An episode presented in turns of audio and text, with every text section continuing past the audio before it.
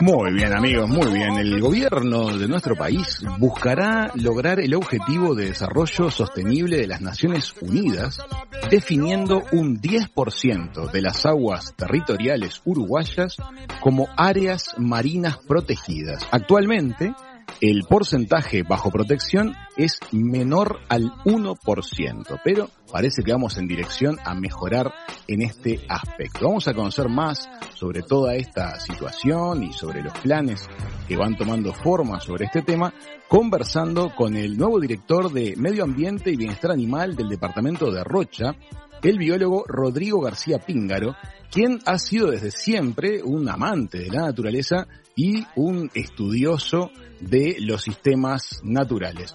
Rodrigo, bienvenido a Hijos de Punta, ¿cómo estás? ¿Qué tal? Muy buenas tardes. Un placer estar con ustedes en este programa y bueno, de haber sido invitado además al bloque central. ¿Qué tal? Qué honor, ¿no? Un placer, realmente, sí. Tanta cosa además para contar desde esta dirección de ambiente que, que no existía en el departamento de Rocha increíblemente, ¿no? Uno se piensa como un departamento que es pura naturaleza, no tiene una dirección de ambiente.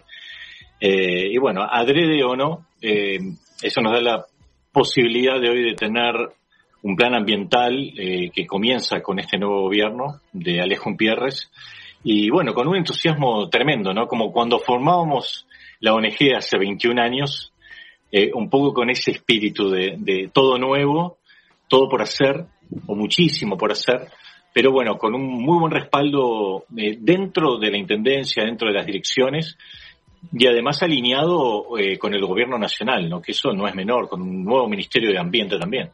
Claro que sí. Vamos a empezar por lo que atañe primero a la escala nacional. Quiero que nos cuentes, ¿Por qué estamos hablando de estas áreas protegidas al 10%, como piden las Naciones Unidas?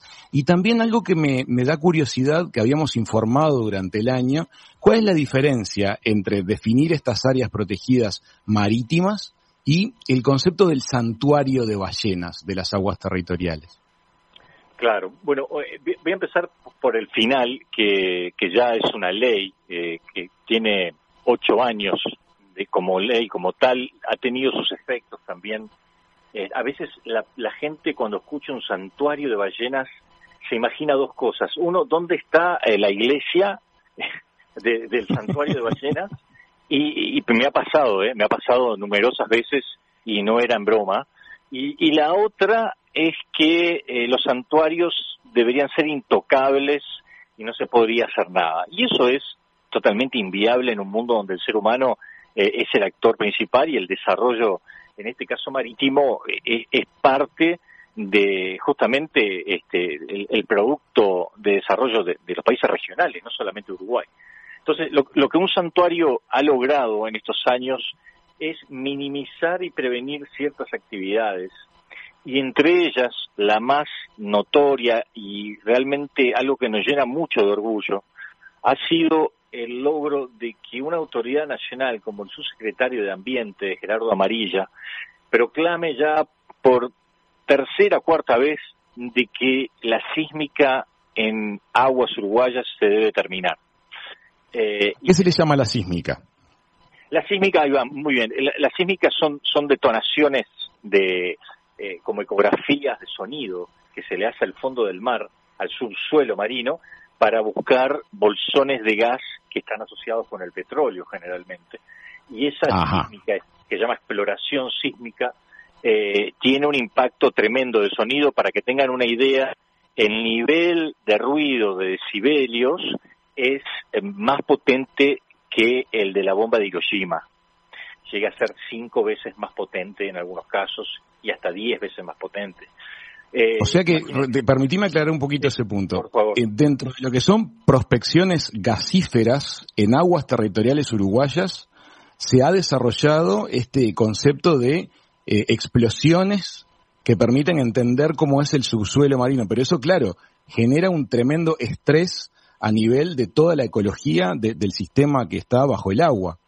Por supuesto, esas detonaciones de sonido, este, además del estrés, como tú decís, a nivel de toda la red trófica, desde los organismos microscópicos hasta los más grandes, en muchos casos, como los peces la pesca, las grandes especies se ahuyentan y salen de la región espantados si logran salir sin daño, porque esos sonidos tan fuertes que dañan el sistema interno de los animales e incluso nosotros, a nosotros mismos nos, podría hasta matar si estamos en una zona cercana a esas explosiones de sonido.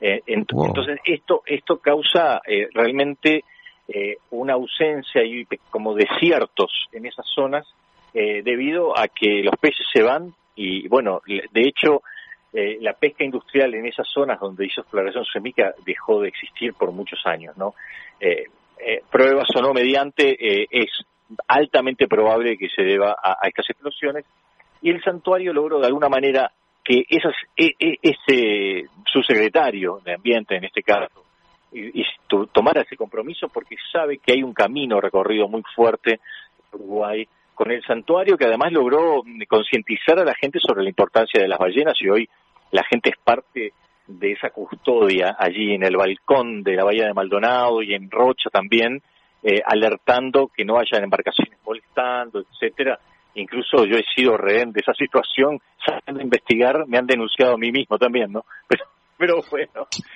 Qué interesante. Y, y tú sabes que, claro, además ya se ha generado muchísimo interés en la opinión pública. Cada año cuando llegan este, los meses en que nos visitan las ballenas francas, realmente hay una movida de mucha gente, muchas familias, hay como un cariño que se ha establecido en la opinión pública ante este, esta maravilla natural que es el hecho de tener la posibilidad de avistar ballenas francas desde, desde la costa, que muy poquitos países del mundo tienen que por supuesto que se ha como activado. Ahora me gustaría, habiendo explicado de qué se trata el concepto del santuario, que nuestras aguas territoriales son todas santuario, entonces, ¿a qué vamos con este concepto del 10% de, de la zona protegida? Este, ¿De qué se va a tratar este, este logro en caso de que se obtenga? Bueno, e, esta estrategia, que es un desafío bastante importante, eh, venía de la mano del santuario, después de crear eh, las condiciones además políticas ideales para que esto se den, porque eso es esencial. Eh, no obstante, la información científica, técnica, existe desde hace tiempo y eso es lo que a veces duele, ¿no? Porque las áreas marinas tienen que tener una base muy sólida científica para ser justificadas y además para que eh, se pueda comprobar de que fueron exitosas o no.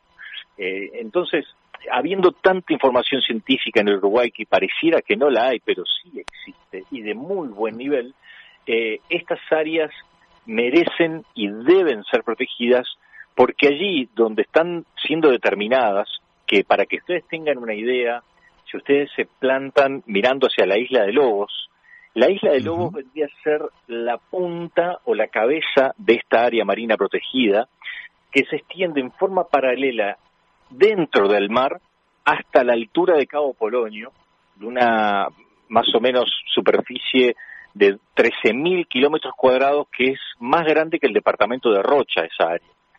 Y donde se ha investigado desde hace muchos años la importancia que tiene esa región por especies que son sumamente importantes para el ecosistema, no solo especies de peces, sino también las que viven adheridas al fondo, las bentónicas que se le llaman, eh, y, todo eso representa un lugar de mucha importancia, a veces se le llama de nursery, como lugar de cría de la cual dependen otras áreas para que también haya pesca. Es decir, los que pescan fuera de las áreas van a tener más pesca que hoy si esas áreas se manejan en forma efectiva, ¿no?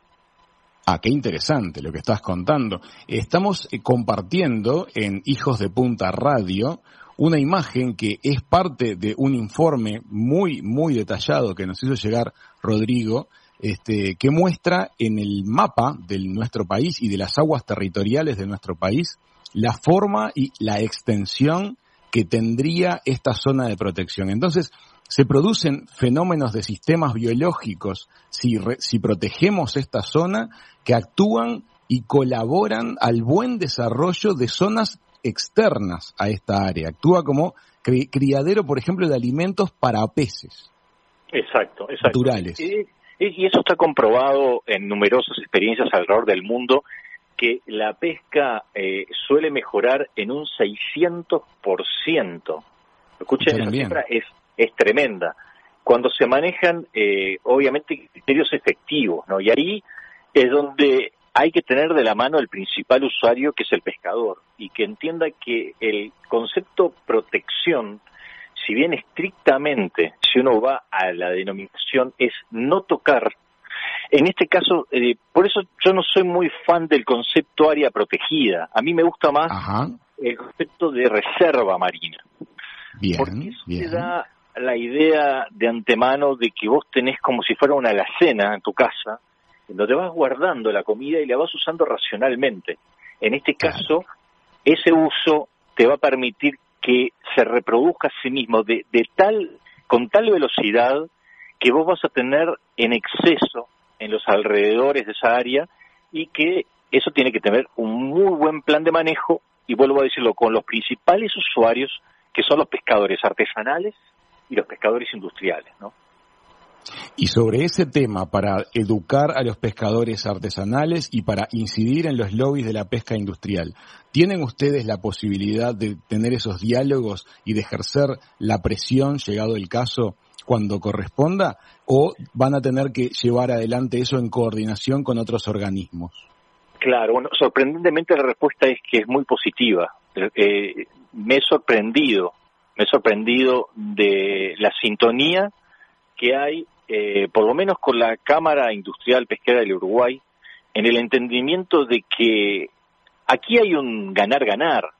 Ellos podrían tener más pesca y nosotros conservar la biodiversidad marina. claro, es que estás hablando de que se puede desarrollar un porcentaje muchísimo mayor para la riqueza ictícola del país si tenemos esta especie de creadora de, de, material, de productos comestibles para nuestro, nuestra propia riqueza ictícola, ¿no? Exacto. El, el, futuro del planeta, de la humanidad, está en los océanos. La principal fuente proteica a nivel mundial está en los océanos. Y estamos, eh, eh, y son cifras a nivel global, eh, en un nivel de devastación muy importante, de sobrepesca, de descarte, eh, de pesca ilegal, no reglamentada, no declarada, que está haciendo que el 90% de la pesca comercial conocida está agotada. Eh, el 70% de, de, de, otras especies están sobrepescadas. Hay, hay, eh, y estos son datos de Naciones Unidas, ¿no? Entonces, eh, hay una alarma eh, que no está dada, una emergencia que que se muy muy importante darla, pero no para causar caos ni fundamentalismo, sino para reaccionar a tiempo.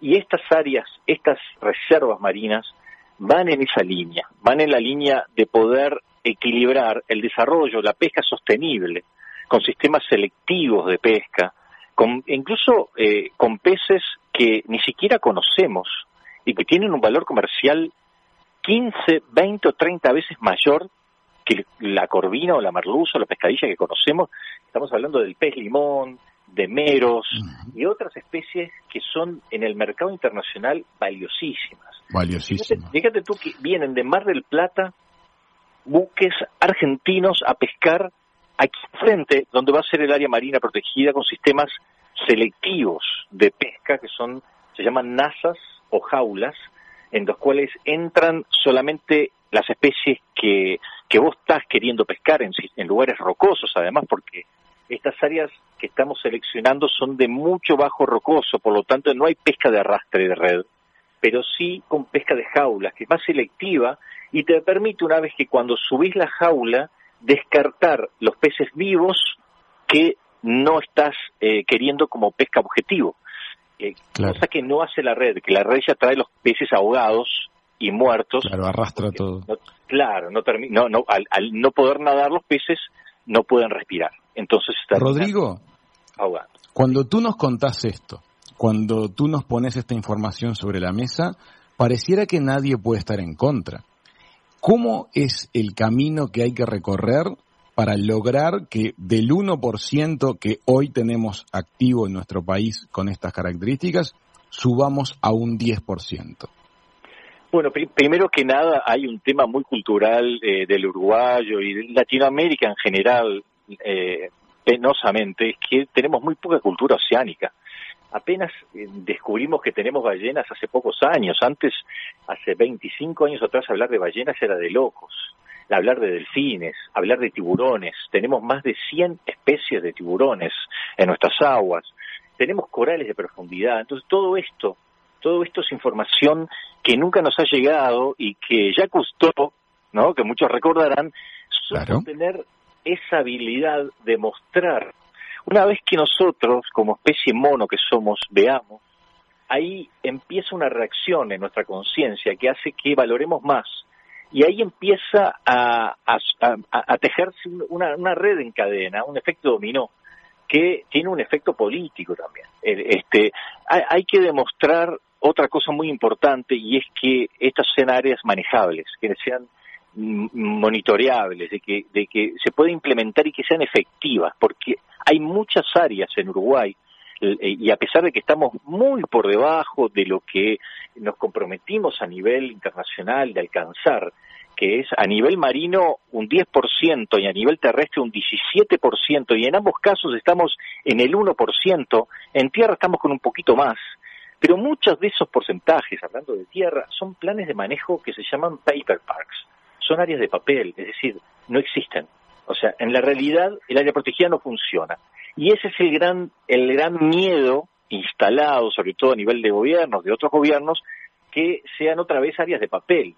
Y, y eso nosotros, por suerte, tenemos varios indicadores de que eso no va a ser así porque hay, hay otra voluntad política y hay otro momento histórico a nivel de país, desde un presidente que es amante de los océanos, a, un Ministerio de Ambiente y en este caso, en gobierno de Rocha, un intendente que es totalmente afín a proteger los océanos también. Rodrigo, definir esta área de la que estamos hablando y cuyo mapa hemos compartido en las redes del programa, ¿implica patrullajes, por ejemplo, para fiscalizar que no se estén llevando a cabo acciones de pesca inadecuadas? Sí, sí, exactamente. Esa es una de las formas de monitoreo y fiscalización que son de las más duras, digamos. Pero hay otros sistemas que hoy la tecnología nos permite que son satelitales. Ajá, correcto, sí, sí. hoy te permite determinar la temperatura del agua, una imagen satelital, te permite determinar la concentración de fitoplancton, de estas algas microscópicas que existen. Eh, eh, a, partir de eso y a partir de imágenes eh, casi en tiempo real, eh, gracias además a un sistema de seguimiento satelital que los barcos tienen que llevar obligatoriamente, que se llama BMS y AIS, eso te permite, y en tiempo real, vos si ahora, por ejemplo, entras y los invito a que lo hagan, Marine Traffic, en inglés, Marine Traffic, con doble F, ustedes entran allí y van a ver todos los puntitos verdes, rojos y azules que hay, que son barcos en tiempo real, que están hoy en nuestras aguas. Y cada puntito, si vos cliqueas, te dice... No puedo creer. Amigos, hagan esto por favor, marintraffic.com, escriban en sus computadoras, no van a poder creer lo que estoy, lo que tengo delante de mis ojos. Es el planiferio y todos los barcos. Es hasta, hasta divertido porque podés saber hacia dónde van, hay muchos que no, eh, no tienen identificación y se puede acceder satelitalmente. Pero después hay otra plataforma también, y te cuento que hay por lo menos como 15 plataformas del estilo. Hay otra que funciona para lo que es la, pesca ilegal, eh, no declarada y no reglamentada, que se llama Global Fishing Watch. Global Fishing Watch. Esa plataforma es más especializada todavía en barcos pesqueros y en monitorear cuáles son los barcos que sospechada, en, forma sospechosa, a veces se amadrinan en aguas internacionales a descargar carga de pesca ilegal que después entra. El puerto de Montevideo lamentablemente es uno de los destinos más importantes del Atlántico, lamentablemente, por donde pasa la pesca ilegal del Atlántico sudoccidental. Entonces, eso es algo que, eh, por suerte lo venimos trabajando hace tiempo. Antes de, ser director de ambiente, eh, tuve el gusto de trabajar incluso con eh, quien es hoy el director, perdón, ministro de Defensa, antiguo senador Javier García, y, y, también con el presidente de la República, siendo senador. estos temas, me acuerdo de llevarlos al despacho, y el propio presidente de la República mostrarme su celular y decirme, mira, yo sigo Marine Traffic. ¿Cómo que seguís Marine Traffic? Sí, yo estoy, me, encanta seguir Marine Traffic porque veo y monitoreo los barcos. Entonces, mejores condiciones que esta, no sé cuándo tendremos en el país para llevar adelante áreas marinas, reservas marinas, que además, y esto no es menor, generan renta, porque no solo los pescadores van a ser beneficiados, sino que todo lo que son subsidios no reembolsables y apoyos internacionales, que hay muchísimos para los gobiernos, empiezan a llover uno a uno cuando hay una política ambiental muy comprometida, en este caso con los océanos, que tenemos que llegar al 30% para el 2030 como mínimo para salvar los océanos de esta depredación que se está sufriendo, ¿no? Rodrigo, nos quedan mil temas, la erosión de las playas, los plásticos de un solo uso, la calidad del agua en la laguna de Castillos, todo el tema del dragado del puerto de Rocha relativo a lo que es la, movida maderera. Em, me parece que sin lugar a dudas vamos a tener que hacer un nuevo contacto para poder profundizar sobre estos temas porque todo lo que nos estás contando es tremendamente interesante, da para más y además, francamente, nos ilusiona sentir tu optimismo, sentir tu pasión, sentir tu, tu, tu cariño por la actividad y saber que ahora tu rol realmente va a tener el eco que necesita para poderse este, volver una realidad. Así que por hoy te damos una pausa, te agradecemos muchísimo el contacto, pero desde ya te tomamos, por favor, eh, la, la, la palabra de que vas a volver Hijos de Punta. Con muchísimo gusto, eh, encantado además porque estos temas, como tú decías, son, son mi pasión de, vida y los invito además a que puedan ver en la página de Facebook Dirección de Ambiente, Gobierno de Rocha, allí estamos, bueno, subiendo todo lo que hacemos, también tenemos un Twitter que también se llama eh, Dirección de Ambiente y un Instagram, así que por ahí alguna de las cosas, este, y bienvenidos este, eh, bueno, este, este, nuevo camino. Así que muchas gracias por, por este espacio y encantado. Un, un abrazo fraterno de aquí desde La Paloma Rocha. Amigas, amigos, con todo su entusiasmo, el director de Ambiente de Rocha, Rodrigo García, ha pasado por la mesa de verano de Hijos de Punta.